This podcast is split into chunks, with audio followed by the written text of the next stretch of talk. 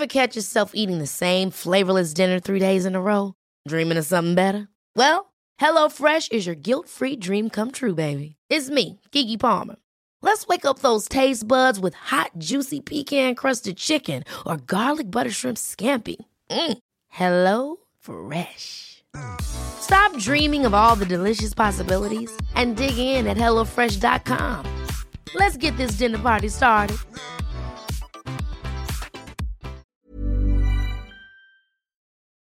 Chanel wird im Alter von 23 Jahren erwürgt. In den Wochen vor ihrem Tod wurde sie am Arbeitsplatz geoutet und belästigt. Rita wird zwei Tage vor ihrem 35. Geburtstag mit 20 Messerstichen getötet. Beide sind schwarze Transfrauen. Beide Fälle sind Exekutive und Judikative anscheinend nicht wichtig genug, um sie angemessen zu verfolgen. Der Mann, der für Chanels Tod verantwortlich ist, kommt nach kurzer Haft wieder frei. Ritas Mörder hingegen ist bislang immer noch unbekannt.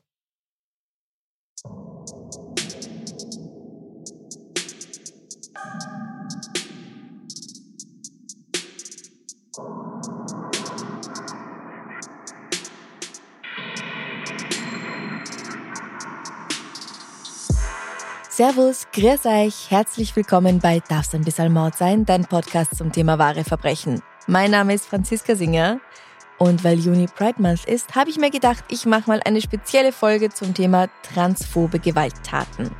Beziehungsweise weil ich auch das Gefühl habe, wir als Gesellschaft entwickeln uns einerseits in eine schöne Richtung, in Richtung Offenheit und immer größere Akzeptanz, andererseits aber auch meiner Meinung nach gleichzeitig gefährlich in die Gegenrichtung und quasi in der Zeit zurück, wie man halt so schön sagt. In Teilen der USA werden Dragshows mit Stripclubs gleichgesetzt und damit fast schon verboten. Und auch hier in Wien hat es vor wenigen Wochen einen riesigen Aufstand gegeben, weil ein paar Leute sich nicht damit abfinden wollten, dass Drag Queens eine Lesung für Kinder machen.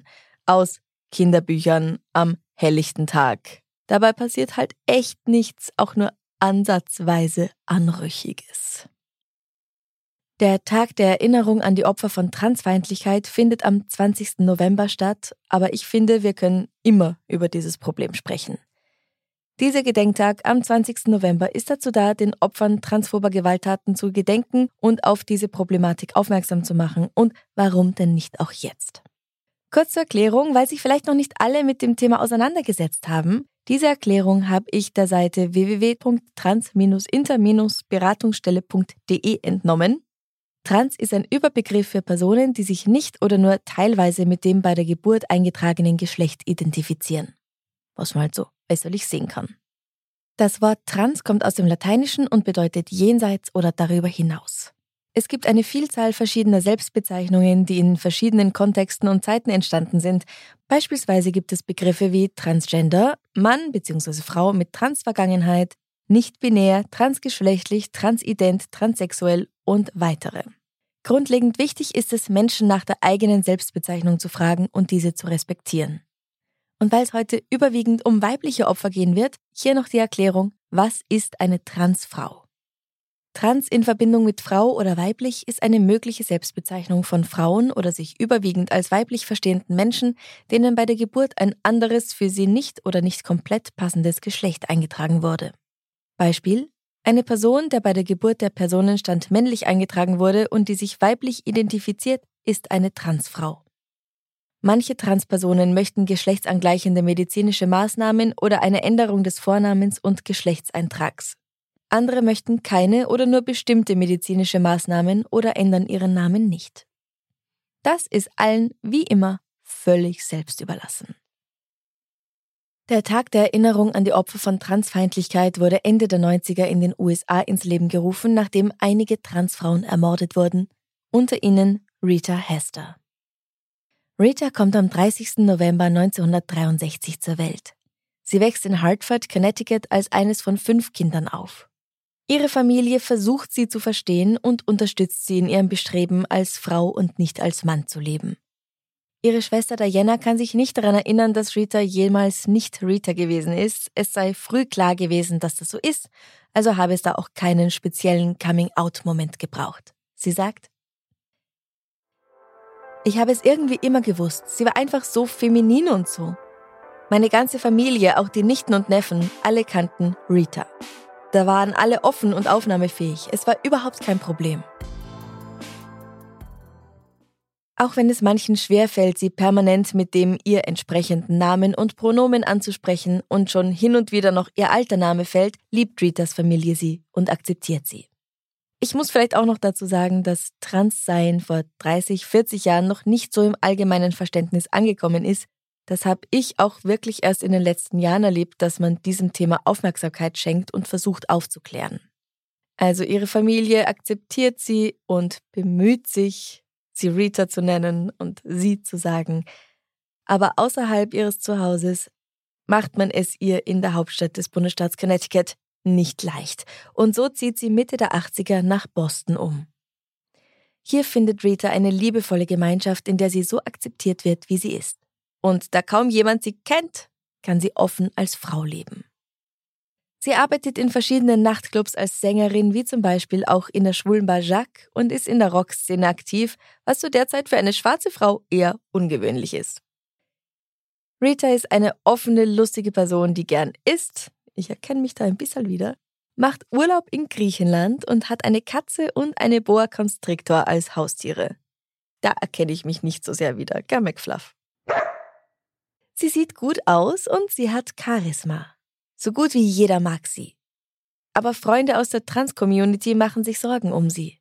So sagt ihre Freundin Melinda Wilson in einem Interview mit NBC,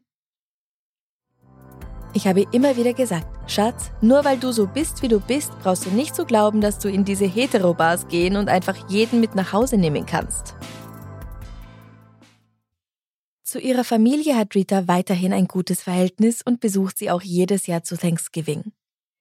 Im November 1998 entschließt sie sich jedoch dazu, in diesem Jahr in Boston zu bleiben. Am 28. November will Rita ihre Freundin Brenda besuchen, um gemeinsam die Übertragung eines Eiskunstlaufwettbewerbs im Fernsehen anzusehen. Doch sie taucht nicht auf. Brenda macht sich keine Sorgen, weil sie schon weiß, dass Rita solche Abmachungen manchmal vergisst. Um 19 Uhr möchte sich Rita mit einer anderen Freundin in einer ihrer Lieblingsbars gleich an der Ecke treffen. Am selben Abend um 18.12 Uhr wählt einer ihrer Nachbarn den Notruf, weil er einen lauten Streit oder sogar einen Kampf in Ritas Wohnung hört. Die Polizei findet sie halbtot vor. Jemand hat 20 Mal auf sie eingestochen. Es gibt keine Anzeichen für einen Einbruch oder Diebstahl. Das bedeutet also, Rita dürfte ihren Mörder gekannt und freiwillig in die Wohnung gelassen haben. Die Ermittler finden allerdings Kampfspuren, zum Beispiel wurde das Telefon aus der Wand gerissen und sie finden einen blutigen, halben Abdruck eines Schuhs auf dem Boden. Laut Nachbarn hat sich die Polizei Zeit gelassen, bis sie die Wohnung betreten hat, obwohl sowohl Vorder- als auch Hintertür offen waren. Und dann hat sie sich auch noch über eine Stunde Zeit gelassen, die Schwerverletzte in ein Krankenhaus zu bringen. Hätte man Rita retten können, wenn die Polizisten schneller gehandelt hätten? Vielleicht. Vielleicht nicht. Rita erliegt ihren Verletzungen im Krankenhaus, nur zwei Tage vor ihrem 35. Geburtstag. Polizisten reinigen keine Tatorte. Dafür gibt es Spezialisten. Für alle, die interessiert, wie ein Tatortreiniger wirklich arbeitet, ihr könnt das Interview mit Andreas Carvas von der AK Sonderreinigung auf meiner Steady-Seite anhören. So eine Spezialreinigung kann sich Ritas Familie nicht leisten und muss daher selbst ran. Ihre Geschwister und die engste Freundin Brenda schrubben ihr Blut von Wänden, Möbeln und Boden. Das allein ist schon schlimm genug, aber die Presse setzt dem Ganzen irgendwie noch die Krone auf, als sie Rita beharrlich einen Mann nennt und ihren sogenannten Dead Name verwendet. Das ist also der typisch männliche Name, den ihre Eltern ihr nach der Geburt gegeben haben. Der Boston Globe schreibt sogar, dass Rita, beziehungsweise ich weiß gar nicht, wie ihr Deadname lautet, aber den haben sie halt verwendet, dass in Anführungsstrichen er also ein Mann gewesen sei, der gern Partys geschmissen hat, lange Zöpfe trug und Frauenkleider und ein Doppelleben geführt habe. Erstens ist das falsch und zweitens klingt das halt alles herabwürdigend. Warum man die Tote nicht bei ihrem richtigen Namen nennt, kann ich euch aber erklären, nicht alles davon ist tatsächlich Transfeindlichkeit, sondern rührt von einem Unverständnis her. Im Associated Press Style Book, einem Leitfaden für Journalisten in den USA, ein Nachschlagewerk, wo man Infos über Grammatik oder Grundsätze der Berichterstattung findet, stand lange Zeit, dass man eine Transperson erst bei dem bevorzugten Namen und Geschlecht zu nennen habe, wenn eine geschlechtsangleichende Operation stattgefunden hat. Das ist allerdings ein schwerwiegender Eingriff, dem sich nicht jede Transperson unterziehen möchte. Weil er auch nicht nötig sein sollte, um akzeptiert oder ernst genommen zu werden. Die Genitalien als ultimatives Identitätsmerkmal zu betrachten, ist auch vielleicht ein bisschen absurd, oder? Da ist eine Person, deren Kleiderschrank ausschließlich in Anführungszeichen weibliche Kleidung enthält. Nachbarn und Freunde kennen sie nur als Rita und dann steht in den Zeitungen Mann. Nicht Transgender. Ich finde, es geht zu weit zu erwarten, dass wir die Hosen runterlassen, um uns gegenseitig zu identifizieren. Das macht halt echt nur beim Arzt Sinn. Sonst verstehe ich nicht, warum die Form der Genitalien von entscheidenderer Bedeutung sein sollte, als das, wie die Person lebt. Im Allgemeinen berichten die amerikanischen Medien wenig über den Mord an Rita Hester und wenn, eben falsch. Aber dieser ist nicht der erste queerfeindliche Mord, der in den letzten Jahren stattgefunden hatte. Bei weitem nicht. Und so findet am 4. Dezember 1998 eine Mahnwache in Gedenken an Rita Hester statt, an der über 250 Menschen teilnehmen. Davon inspiriert gründet Gwendolyn Ann Smith aus San Francisco das Internetprojekt Remembering Our Dead, das in weiterer Folge den Tag der Erinnerung an die Opfer von Transfeindlichkeit hervorbringt. Oder Trans Remembrance Day auf Englisch. Manche behaupten, dass Rita in den Handel mit Marihuana verwickelt war und sie ermordet wurde, weil da irgendwas mit dem Geschäft schiefgelaufen ist. Und selbst wenn sie mit Drogen zu tun hatte, das ist noch kein Grund, sie zu töten. Das erklärt nicht, weshalb ihr Mörder 20 Mal auf sie eingestochen hat. Andere werden eingeschüchtert, zusammengeschlagen oder kurz und knapp erschossen. Aber das mit dem Messer, das wirkt persönlich. Ungefähr zwei Jahre vor ihrem Tod wurde Rita in der Bostoner LGBT-Zeitung In News Weekly zu dem Prozess des mutmaßlichen Mörders einer Transsexuellen zitiert. Sie sagte, ich habe Angst, was passieren wird, wenn er glimpflich davonkommt. Das wird den Leuten nur vermitteln, dass es in Ordnung ist, so etwas zu tun. Und das ist eine Botschaft, die wir uns nicht leisten können. Der Mann, um den es sich dabei handelte, ist William Palmer, und die ermordete Frau, die Transfrau Chanel Pickett. Am 20. November 1995, also ziemlich genau drei Jahre vor dem Mord an Rita, aber das ist Zufall, ruft ein Anwalt bei der Polizei an und sagt, dass sie im Schlafzimmer seines Klienten eine Leiche finden würden. Es fährt also sofort eine Streife los und ja, was soll ich sagen? Es stimmt. William Palmer ist Computerprogrammierer. Er geht gern in zwei der bekanntesten Bars für Schwule, Transvestiten und Transsexuelle. Das sind das Jacques, wo auch Rita oft ist, und das Playland. Man kennt William dort also. Er ist cracksüchtig und am Abend des 19. November 1995 nimmt er Chanel und ihre Zwillingsschwester Gabrielle, die ebenfalls trans ist, erst mit zum Crack kaufen und dann gehen alle zusammen zu Chanel nach Hause, um es zu rauchen. Anschließend geht die 23-jährige Chanel mit dem älteren Mann mit zu ihm nach Hause. William, Anfang 30, lebt in einer WG. Seine Mitbewohner hören, wie er am Morgen des 20. November gegen 3.30 Uhr nach Hause kommt und er ist offensichtlich nicht allein. Gegen 5 Uhr hören sie Geräusche, als ob ein Kampf stattfindet und eine Stimme, die ihnen nicht vertraut vorkommt und irgendwie religiös schimpft. Dazu William, der schreit, das darf nicht wahr sein und sei still, sonst wächst du noch das ganze Haus auf. Dieses Geschrei wird immer lauter, dazu kommen markerschütternde Schreie, die den Mitbewohnern das Blut in den Adern gefrieren lassen und lautes Klopfen gegen die Wand, dass einer schon meint, gleich bricht sie zusammen. Dann wird die unbekannte Stimme leiser und schließlich herrscht wieder Ruhe. Die zwei Mitbewohner reißen sich zusammen und klopfen mal sachte an Williams Tür an, um zu fragen, was zur Hölle da gerade los war. Er öffnet die Tür nur einen Spalt breit und sagt ganz ruhig, dass er eine verrückte Schlampe bei sich habe, aber jetzt ist alles gut, er hat sie unter Kontrolle. Am nächsten Morgen, als alle wach sind, sagt William zu seinen Mitbewohnern, wir haben ein Problem. Er ruft seinen Anwalt an und alle fahren nach dem Mittagessen zusammen hin. Alle bis auf die Person, deren Stimme die anderen nicht gekannt hatten. Chanel. Und keiner der Mitbewohner, geschweige denn William, hält es in den mehr als sieben Stunden, die zwischen dem Lärm und dem Besuch beim Anwalt liegen, für notwendig, mal kurz den Notruf zu wählen. Unfassbar. Gut, wir haben jetzt ein bisschen einen Eindruck, glaube ich, was für Leute das sind. Aber was für ein Mensch ist bzw. war Chanel? Sie kommt Anfang der 1970er zur Welt und hat eine Zwillingsschwester. Beide werden nach der Geburt als männlich identifiziert, stellen das aber im Lauf ihres jungen Lebens richtig, die Buben sind eigentlich Mädchen. So wie die Wachowski-Schwestern, die wahrscheinlich nach wie vor für die Matrix-Filme am bekanntesten sind. Chanel und Gabrielle Pickett. Beide arbeiten im telefonischen Vertrieb, allerdings bei unterschiedlichen Firmen. Nach einer Versetzung in eine andere Abteilung fühlt sich Chanel von ihrer Dienstvorgesetzten zunehmend schlecht behandelt, sogar schikaniert. Bald kommt ihr zu Ohren, dass diese Vorgesetzte überall rum erzählt, dass Chanel eine Transfrau vor der OP ist. Was einfach niemanden was angeht, sorry, und schon gar nicht, wenn diese Person es macht, um Chanel zu mobben. Leider findet sie bei dem Vorgesetzten wieder eine Stufe drüber kein Gehör, die Belästigungen und Schikanen gehen weiter und schließlich wird Chanel gefeuert. Chanel, nicht die dumme Troller. Gabrielle verlässt die Firma einen Monat später und die beiden Schwestern finden einen anderen Weg, um an Geld zu kommen, die Sexarbeit.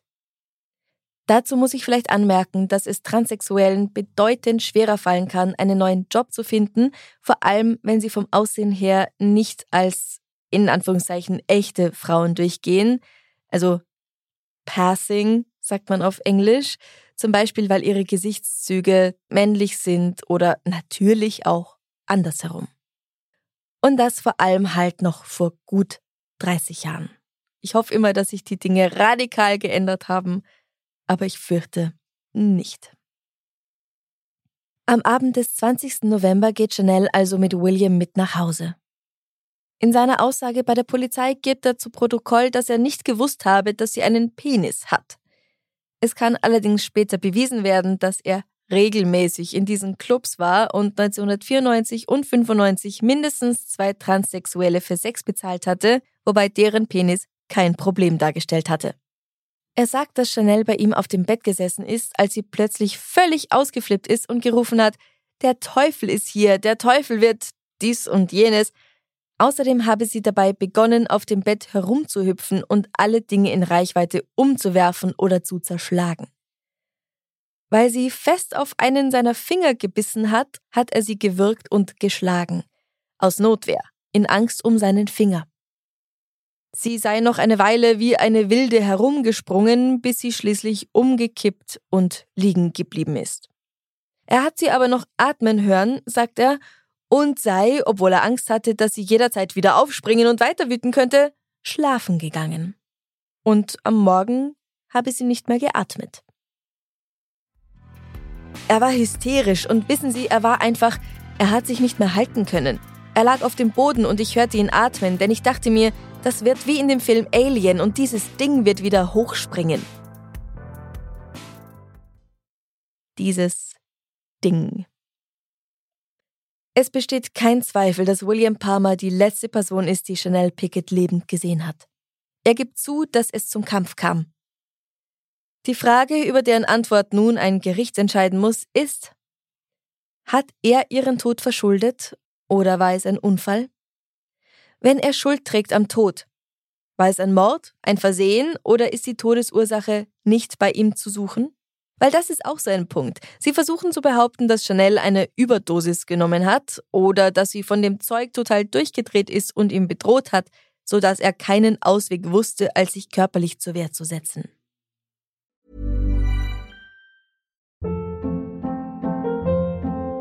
Hold up. What was that? Boring. No flavor. That was as bad as those leftovers you ate all week. Kiki Palmer here, and it's time to say hello to something fresh and guilt-free. Hello Fresh. Jazz up dinner with pecan-crusted chicken or garlic butter shrimp scampi. Now that's music to my mouth. Hello Fresh. Let's get this dinner party started. Discover all the delicious possibilities at hellofresh.com. Hey, it's Ryan Reynolds, and I'm here with Keith, co star of my upcoming film, If, only in theaters, May 17th. Do you want to tell people the big news? All right, I'll do it. Sign up now and you'll get unlimited for $15 a month in six months of Paramount Plus Essential Plan on us. Mintmobile.com slash switch. Upfront payment of $45 equivalent to $15 per month. Unlimited over 40 gigabytes per month. Face lower speeds. Videos at 480p. Active Mint customers by 531.24 get six months of Paramount Plus Essential Plan. Auto renews after six months. Offer ends May 31st, 2024. Separate Paramount Plus registration required. Terms and conditions apply if rated PG. Eine Obduktion zeigt, dass Chanels Körper schwere Prellungen im Gesicht aufweist, an den Lippen und am Hals und sie Blutungen in den Augen hatte. Zusätzlich war ihr Gehirn stark angeschwollen. Das sind beides Hinweise auf eine Strangulation, was für mich allein schon stark für eine Tötung spricht. Ich weiß nicht, wie ihr das seht. Außerdem stellt der Gerichtsmediziner Dr. Stanton Kessler fest, dass Chanel mindestens acht Minuten lang gewirkt worden sein muss, und William ihr eventuell noch Stoff in den Rachen geschoben hat. Außerdem sind die gefundenen Kokainwerte im Körper zu gering, als dass die Droge für ihren Tod verantwortlich gemacht werden könne. Aber das Gericht entscheidet anders. William Palmer erhält eine Haftstrafe von zweieinhalb Jahren für Körperverletzung. Sein Anwalt meint, die ganze Sache habe nichts mit dem biologischen Geschlecht oder sexuellen Vorlieben zu tun. Das Problem hier war Kokain und es war halt nur ein tragischer Unfall. Befürworter der Rechte von Homo- und Transsexuellen sehen das anders. Sie meinen, dass die Geschworenen in diesem Fall von ihren eigenen Vorurteilen gegenüber Transsexuellen beeinflusst wurden, statt von Fakten. Die Frage, ob William gewusst habe, dass Chanel einen Penis hat, steht im Vordergrund. Aber die Debatte darüber ist zwar etwas, das die Verteidigung für sich zu nutzen weiß, aber nicht für das Urteil ausschlaggebend sein sollte. Warum ist es wichtiger zu sagen, ja, okay, er hat das nicht gewusst und deswegen hat er sie umgebracht, als zu sagen, er hat sie umgebracht und Punkt. In den Zeitungen wird Chanel übrigens, genau wie Rita drei Jahre später, durchgehend als Mann und mit ihrem Deadname genannt und der Fakt, dass sie sich mit Sexarbeit ihr Geld verdient hat, wird in den Vordergrund gestellt, während William als netter, junger Mann beschrieben wird. Wir kennen sowas heute auch noch, zum Beispiel wenn ein Mann Frauen vergewaltigt und dann die Schuld bei den Opfern gesucht wird. Nancy Nangaroni, die eine Organisation namens Transsexual Menace leitet, sagt, in diesem Fall sieht es so aus, als ob Geld und Homophobie das Urteil erwirkt haben. Ich meine, was braucht es noch? Chanel starb im Zimmer dieses Kerls durch Strangulation, aber weil er einen guten Anwalt hatte, kam er davon. Es zeigt wirklich, dass Transsexualität bedeutet, ein geringerer Mensch zu sein. Ein reicher weißer Junge tötet ein armes schwarzes transsexuelles Mädchen und bekommt dafür einen Klaps auf die Finger. Am Abend des 10. Dezember versammeln sich um die 250 Personen vor einer Kirche in Boston, um Chanel zu gedenken und ihrem Frust über die Sachlage eine Stimme zu geben. Unter den Leuten sind Menschen verschiedener Hautfarben, sexueller Orientierung und Herkunft. Die Zwillingsschwester der Toten hält eine Rede, in der sie um stärkeren Zusammenhalt bittet. William Palmer kommt also nicht für einen Mord hinter Gitter, sondern nur für schwere Körperverletzung acht Minuten stranguliert, kein Mord. Und um noch etwas zum ersten Fall von heute zu sagen, der Mord an Rita Hester ist auch heute, 25 Jahre später, noch ungelöst. Aber es gibt in diesem Fall ein paar Dinge, die ich euch noch nicht erzählt habe. Nachbarn erzählen Ritas Schwester Diana, dass sie an jedem Abend kurz nach 18 Uhr gesehen haben, wie zwei weiße Männer Ritas Wohnung verlassen haben. Und Rita hatte einen Freund. Er war weiß und hatte blondes Haar und er hieß Bobby. Leider kann ihre Freundin Brenda sich nicht an seinen Nachnamen erinnern. Sie weiß auch nicht, wie genau die Beziehung der beiden ausgesehen hat, weil Rita ausgesprochen wenig über ihr Liebesleben erzählt hat. Brenda weiß nur, dass Bobby auf keinen Fall Ritas einziger war. Sie hatte auch noch andere. Manche waren Sugar Daddies und mit manchen hatte sie einfach nur ein bisschen Spaß. Diana erzählt der Polizei von Bobby, der sich nach dem Mord nicht mal bei der Familie oder irgendjemandem im Freundeskreis meldet. Die sehen ihn alle nicht wieder. Klingt suspekt, oder? Es gibt aber auch noch andere Verdächtige. Wenige Wochen vor ihrem Tod hat Rita jemandem in einer Bar ins Gesicht geschlagen. Worum es ging, ist nicht bekannt. Kann es sein, dass diese Person späte Rache geübt hat? Eine weitere Möglichkeit ist diese. Rita hat am Abend vor ihrem Tod in der Bar bei ihr um die Ecke, der Silhouette Lounge, die gibt's übrigens heute immer noch, zwei Typen kennengelernt. Möglicherweise Brasilianer, da ist Brenda sich nicht sicher, weil sie auch nicht dabei war an diesem Abend, vielleicht auch Australier. Einer alt, einer jung.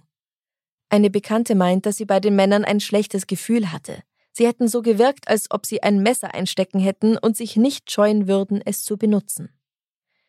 Es ist vorstellbar, dass einer oder mehrere Männer nicht damit klarkamen, dass die Frau, die sie mit nach Hause genommen hat, trans ist und sie deswegen erstochen hat. Oder haben. Aus Scham, aus Angst, als schwul zu gelten, wenn es rauskommt, aus ich weiß es nicht. Nichts davon entschuldigt einen Mord. Dann kann man doch einfach wieder nach Hause gehen und gut ist. Wie gesagt, Ritas Fall ist jetzt seit bald 25 Jahren, also im November sind es genau 25 Jahre, ungelöst. 2006 hat das Boston Police Department bekannt gegeben, dass es wieder neu ermitteln würde. Seither hat aber niemand mehr Neues über diesen Fall veröffentlicht. Wenn man sich Zahlen zu Gewalt gegen queere Menschen ansieht, insbesondere jetzt zu Gewalt gegen Transpersonen, dann sieht man natürlich nur die Spitze des Eisbergs. Die höchsten Fallzahlen werden vermutlich ausgerechnet aus Ländern berichtet, in denen es sowieso eine starke Sichtbarkeit von Transpersonen und engagierten Interessensorganisationen gibt, die gewalttätige Übergriffe dokumentieren und bekannt machen. In den meisten Ländern gibt es diese Daten nicht. Die Dunkelziffer muss extrem hoch sein. Zwischen Oktober 2021 und September 2022 wurden laut transrespect.org 327 Morde an trans, nicht-binären und gender-nonkonformen Personen gemeldet. Davon sind 95 Prozent Transfrauen und die Hälfte derer, von denen ein Beruf bekannt ist, hat mit Sexarbeit Geld verdient. Erstmals seit 2008 ist auch wieder Deutschland gelistet, mit dem Tod von Malte nach einem Angriff auf mehrere Personen auf dem Christopher Street Day in Münster, bei dem er schützend eingreifen wollte. Der 20-jährige Täter wurde wegen Körperverletzung mit Todesfolge zu fünf Jahren Jugendstrafe verurteilt und in einer Entziehungsanstalt für suchtkranke Straftäter untergebracht. Ein erster Fall aus der Schweiz befindet sich auch unter den 327 Toten. Die aus Brasilien stammende Christina Blackstar wurde in ihrem eigenen Zuhause in Lausanne erstochen. Auffallend viele der Opfer sind People of Color. Und falls ihr euch immer noch denkt, was geht's mich an? Ich bin nicht trans, ich bin einfach nur eine weiße, heterosexuelle Cis-Person, dann habe ich hier auch noch einen kurzen Fall für euch. Am 1. September 2022 hat der 30-jährige Alex Bailey in Dublin eine 86 Jahre alte Frau beinahe getötet, weil er, so sagt er, sie nicht nur für trans, sondern außerdem für einen Pädophilen in Frauenkleidern gehalten habe. Er hat die demente Dame, die sich in der Nacht auf den Weg zum natürlich geschlossenen Supermarkt gemacht und sich dann verirrt hat, über einen Zeitraum von 42 Minuten wiederholt geschlagen, getreten, sie über den Boden gezerrt und sie mit dem Kopf voran in eine Mülltonne gesteckt. Erst als drei Studierende das Ganze bemerkt und eingegriffen haben, ließ er von ihr ab. Die Frau hat eine Menge Blut verloren und durch den Angriff hat sich ihre Demenz erheblich verschlimmert. Sie leidet außerdem seither an Angstattacken. Diese Scheißfigur muss für drei Jahre ins Gefängnis. Sein Anwalt argumentiert, dass er in der Nacht eine Psychose erlitten habe. Keine Ahnung, ob das stimmt, aber ganz ehrlich, ich hoffe es, weil das bedeutet, dass er zumindest nicht bei Sinnen war, als er das gemacht hat. Aber wenn er zu jenen Leuten gehört, die Trans mit Pädophil gleichsetzen, alter Schwede, das sind zwei völlig unterschiedliche Sachen. Diese Gleichsetzung ist mit Sicherheit keiner Psychose zuzuschreiben es sei denn, er habe sie nur zufällig für beides gehalten, aber das wirkt nicht so. Und im Juli 2008 wurde ein 41-jähriger heterosexueller Familienvater im Volkspark Friedrichshain Opfer schwulenfeindlicher Gewalt. Eine Gruppe Jugendlicher hatte es nachts darauf abgesehen, schwule Männer, die hier auf der Suche nach Gelegenheitssex sind, zu verprügeln. Der Mann kam auf dem Weg von einem Abend mit Freunden mit dem Fahrrad vorbei und wurde von der Gang in die Büsche gezogen, wo die sechs bis acht Jugendlichen ihn fast totgeschlagen haben. Er hat diesen Angriff höchstwahrscheinlich nur überlebt, weil zwei andere Männer den Tumult bemerkt und die Jugendlichen vertrieben haben. Warum ist es so wichtig, die Rechte von Transpersonen, von nicht-binären Personen, von LGBTQIA zu verteidigen und immer wieder darüber zu sprechen? Es geht uns einfach alle etwas an. Ich habe Freunde, die nachts nicht in ein Taxi steigen wollen, weil sie Angst haben, dass ihnen was passiert. Aber zu Fuß gehen ist um nichts besser, daher nehmen sie ein Uber, weil die Fahrt auf diese Weise zumindest dokumentiert ist. Und das im Jahr 2023. Hass ist Hass, Gewalt ist Gewalt und Mord ist Mord, ganz egal, um wen es geht, und da darf es keine Ausreden mehr geben. Daher ist es so unglaublich wichtig, dass diese Leute auch einfach sichtbar sind in der Gesellschaft. Was heißt diese Leute? Ich bin auch ein Teil von LGBTQIA. es gilt auch für mich. Und einige eurer anderen Lieblings-True Crime Podcaster. So, jetzt aber genug von diesem traurigen Thema. Vielen Dank auch diese Woche an alle KomplizInnen auf Steady. Wenn ihr es so machen wollt wie Heike Lucy, dann werdet doch auch Mitglied. Ihr bekommt dann je nach Level nicht nur alle Episoden einen Tag früher, sondern auch exklusives Bonusmaterial. Einfach noch viel mehr darf's ein bisschen Mord sein auf eure Ohren. Zum Beispiel die Geschichte eines mordenden Zahnarzts, die Story vom Pumpgun Ronnie oder das Interview mit Lilly, die in einer Sekte aufgewachsen und im Erwachsenenalter den Ausstieg geschafft hat. Geht dazu auf steadyhq.com slash darf's ein bisschen Mord sein. Es wäre mir eine Ehre. Und jetzt was Schönes zum Schluss, weil ich glaube, das haben wir uns alle jetzt wirklich verdient. Diese Woche habe ich die Frage für euch. Wenn Tiere sprechen könnten, welches Tier wäre das unhöflichste? ähm, ich glaube fast Vögel. Ich glaube, Vögel sind sehr ungehobelt. Beziehungsweise wären sehr ungehobelt. Ich glaube, was die sich so alles zurufen und wir finden es schön als Vogelgesang. Hm, ich glaube, wenn wir verstehen könnten, was sie sagen, wären wir ziemlich schockiert. Wenn die so auf dem Dach sitzen oder im Baum und wir hören ihnen zu beim Singen und finden es wunderschön und in Wirklichkeit ist es einfach nur, ich will ficken, komm her, ich besorg's dir. Aber gut, gilt das schon als unhöflich? Ungehobelt vielleicht, ja. Aber sonst, ja, Affen sind auch eine gute Möglichkeit, glaube ich, weil Affen uns ja doch sehr ähnlich sind. Also könnte ich mir vorstellen, dass sie auch relativ unhöflich sein können. Katzen sind sowieso schon unhöflich. Also ich glaube, wenn, wenn die jetzt sprechen könnten, dann würde das nicht mehr viel ändern. Ich belasse es mal bei Affen und Vögeln. Ich stelle die Frage am Freitag auf Instagram und Facebook und ich freue mich auf eure Kommentare. Ich bin sehr gespannt, was für Tiere ihr denkt, dass sie am unhöflichsten, am ungehobelsten wären. Also bitte schaut am Freitag auf Instagram und Facebook und lasst Kommentare da. Ich freue mich wirklich schon drauf. ich danke euch ganz herzlich fürs Zuhören. Ein spezielles Dankeschön geht nochmal raus an alle Komplizinnen und Komplizen auf Steady. Und ich freue mich, wenn ihr auch nächsten Montag wieder einschaltet. Bis dahin, macht's gut, lasst es euch gut gehen. Bussi, Baba.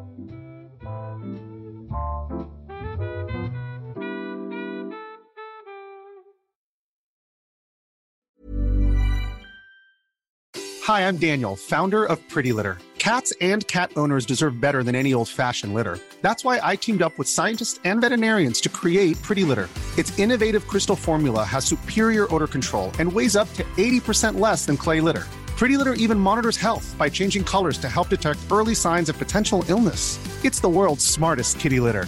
Go to prettylitter.com and use code ACAST for 20% off your first order and a free cat toy. Terms and conditions apply. See site for details. Liebe findet den unterschiedlichsten Ausdruck quer durch die Geschichte. Doch ist es wirklich immer Liebe? Lasst uns über Sex sprechen, von skandalösen Stories aus der Antike über die Geschichte von Fetischen bis hin zu den unanständigen Geheimnissen berühmter Personen. Bei Liebesgeschichte gehen wir der Entwicklung der menschlichen Sexualität auf den Grund.